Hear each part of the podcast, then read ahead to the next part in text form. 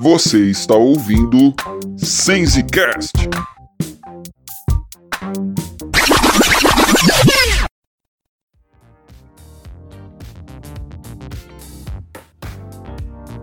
Agora, além de acompanhar o Sensecast pelo SoundCloud, você também tem acesso por meio das plataformas Spotify e Deezer.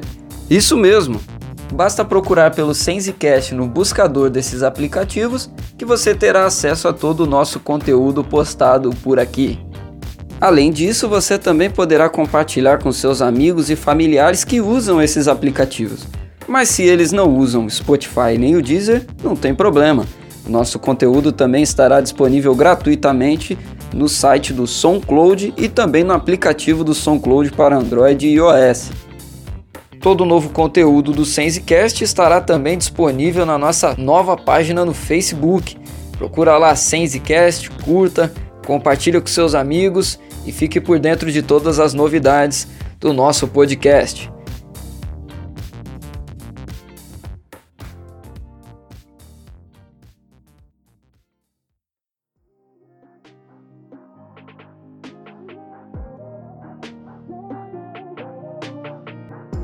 Fala meu povo, seja bem-vindo a mais um Café com Bíblia. Sou Cleiton Senziani e esse é o Senzicast.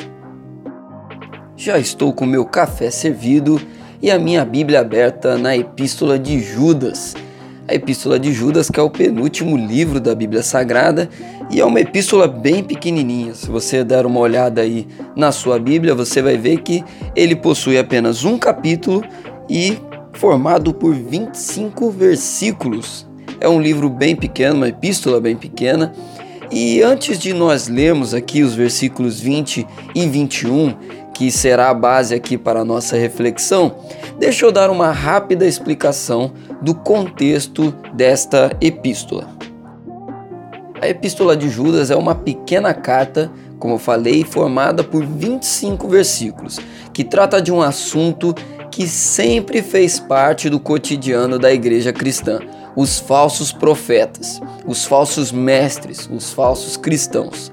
Judas discorre de maneira breve sobre a importância de os cristãos se desviarem dos enganos que são propagados por aqueles homens, que eram homens ardilosos, sutis, eles se infiltravam no meio da igreja para gerar confusão isso está relatado aqui no versículo 4 da epístola.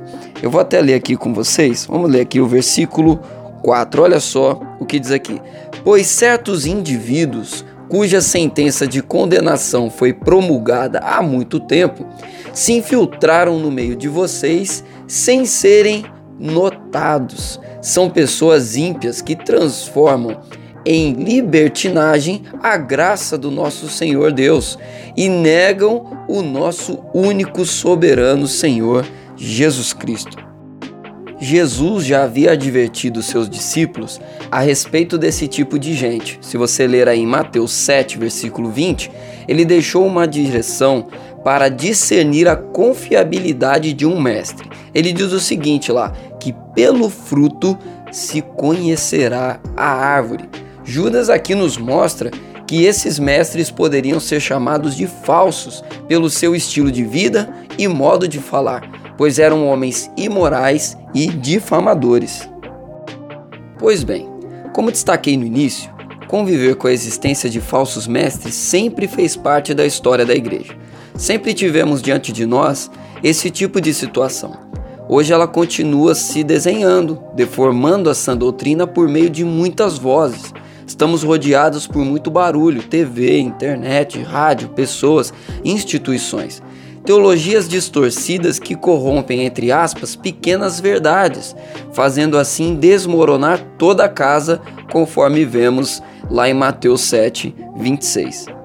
Então, como a igreja deve se comportar para lutar pela fé diante desses falsos mestres? Eu digo lutar porque é exatamente essa expressão, lutar pela fé, que aparece no versículo 3 dessa epístola. Como que isso acontece? Como que isso se desenrola de acordo com o que é escrito aqui na epístola de Judas? Judas dá quatro coisas que não podem faltar para vencer essa luta, para ter sucesso nessa luta.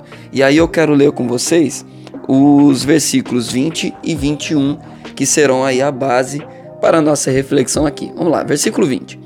Mas vocês, meus amados, edificando-se na fé santíssima que vocês têm, orando no Espírito, mantenham-se no amor de Deus, esperando a misericórdia do nosso Senhor Jesus Cristo, que conduz para a vida eterna. Vamos lá então. A primeira dessas quatro coisas é se edificar na santíssima fé. Repare que Judas não fala apenas em edificar na fé, mas sim na santíssima fé. O teólogo biblista William Barclay ressalta o significado da palavra santo, que quer dizer separado ou diferenciado. Ou seja, o destaque aqui está em ter o entendimento de que tipo de fé é a fé cristã. O conteúdo dessa fé não está no mérito do ser humano, o ser humano conquistando a sua própria salvação. Não é obra de homens, mas sim de Deus. É fundamental ter o conhecimento e segurança naquilo que se crê. Entendendo e discernindo qual é a grande diferença, usando aqui um gancho na palavra santo, qual é a grande diferença e separação dessa santíssima fé cristã das demais, compreendendo a graça de Deus. É ter o entendimento e buscar se edificar nela, porque, como nós vemos escrito na palavra de Deus, a falta do conhecimento daquilo que se crê leva o homem à ruína. Se nós não tivermos essa constante edificação na Santíssima Fé, nós não conseguiremos é, permanecer fiéis, permanecer de pé diante de tantos ataques de falsas doutrinas, de distorções que nós enfrentamos hoje, assim como aquelas igrejas enfrentavam no período em que essa epístola de Judas foi escrita para elas. A segunda coisa é orar no Espírito Santo. A oração expõe a nossa total dependência de Deus. Além disso, a oração aponta também para a experiência, experimentar da presença renovadora e consoladora do Espírito Santo em nós. Orar no Espírito significa praticar uma oração que esteja comprometida com que a vontade de Deus seja estabelecida, diferentemente das orações egoístas que somos tentados a fazer, pedindo apenas que a nossa vontade se cumpra. Aqui me lembro de cinco bases da oração que aprendi lendo John Bunyan ele estipula as seguintes: a primeira delas é buscar a Deus com total consciência da nossa condição de pecadores. A segunda, clamar pela graça e misericórdia de Deus. Terceira, pedir a direção do Espírito Santo. Quarta, depositar totalmente a fé em Cristo Jesus. E quinto, fazer tudo isso com sinceridade de coração.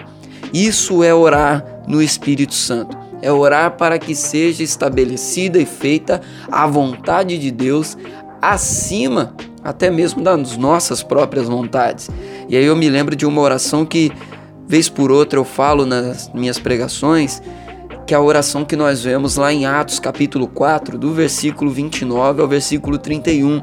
A igreja primitiva ali, apertada, encurralada pelo medo, ela ora pedindo a Deus que dê uma ousadia que fosse maior do que aquele medo para que eles não parassem de fazer a vontade de Deus. Isso é lindo demais, isso é poderoso demais.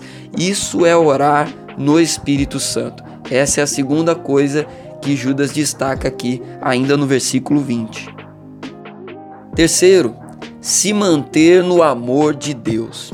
Isso é obediência e fidelidade.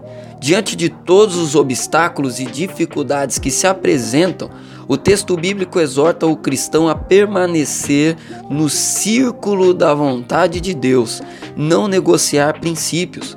O ser humano só consegue se manter no amor de Deus se ele for envolvido por esse amor. Nós amamos porque ele nos amou primeiro. É por graça que se alcança isso permitir que a graça de Deus o envolva diariamente.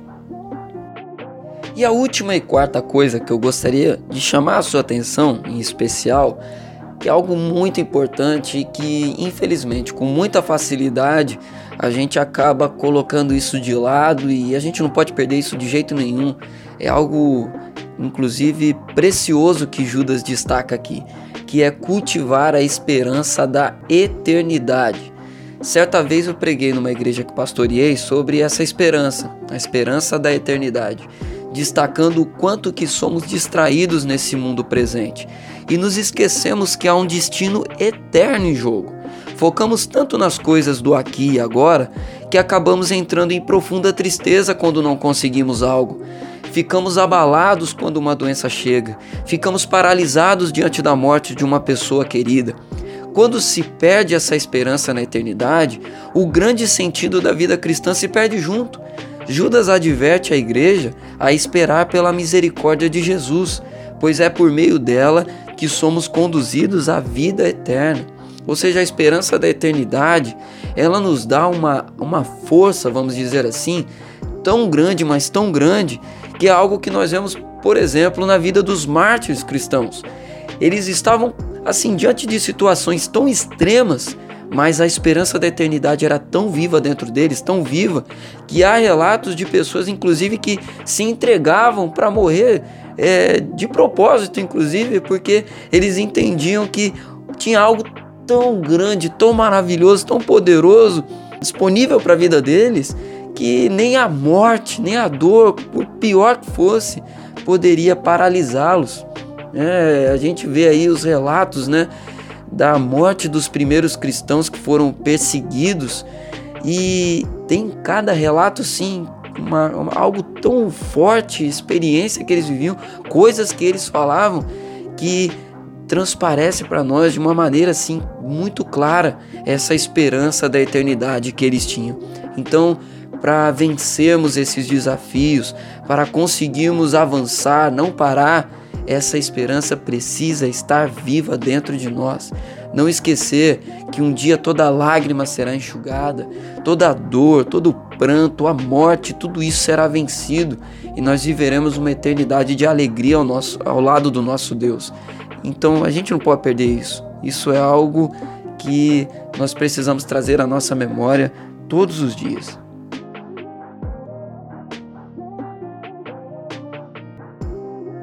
E esse foi o nosso segundo Café com Bíblia.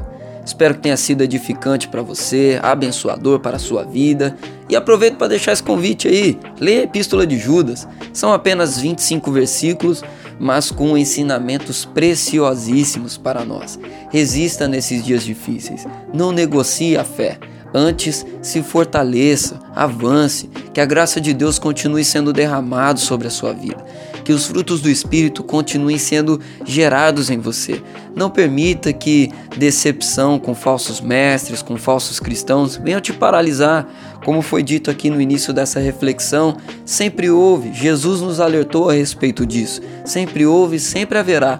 Mas o importante é que a gente continue edificando a nossa fé como eu destaquei aqui nessa reflexão, baseado nos versículos 20 e 21 de Judas. E repito aqui para você: se edifique na Santíssima Fé, ore no Espírito Santo, se mantenha no amor de Deus e cultive a esperança da eternidade. Não permita que decepções venham te paralisar. É muito triste quando nós vemos amados irmãos e irmãs abandonando a caminhada com Deus, jogando tudo para o alto por conta de decepções com esses falsos profetas. Mas eu creio que em nome de Jesus, na sua vida isso não acontecerá, mas você será uma luz nesse mundo, você será sal da terra, porque é isso que nós somos chamados a ser, a praticar e a viver. Então, Deus te abençoe, um grande abraço, até a próxima, em nome de Jesus. Fiquem com Deus.